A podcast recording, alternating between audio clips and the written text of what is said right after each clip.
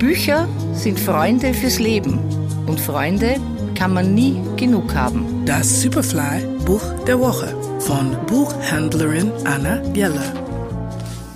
Dieses Buch hat mich total überrascht.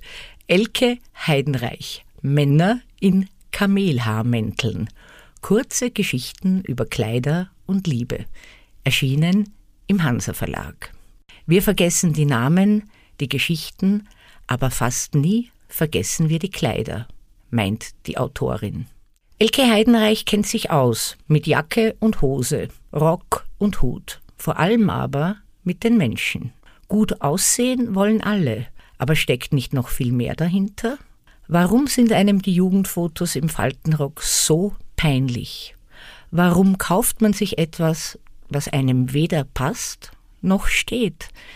Wenn Elke Heidenreich von Kleidern und Kleidung erzählt, dann erzählt sie vom Leben selber, von sich mit 16, von Freundinnen und Freunden, von Liebe und Trennung, vom ganzen Leben.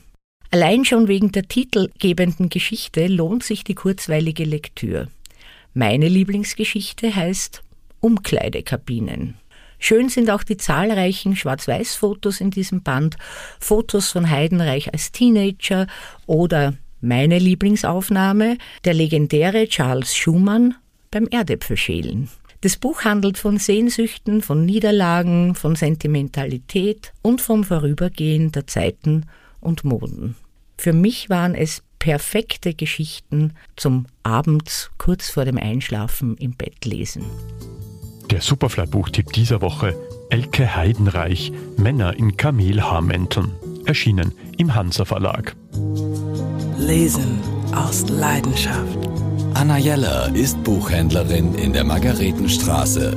Ihr Buch der Woche online und als Podcast zum Nachhören auf superfly.fm.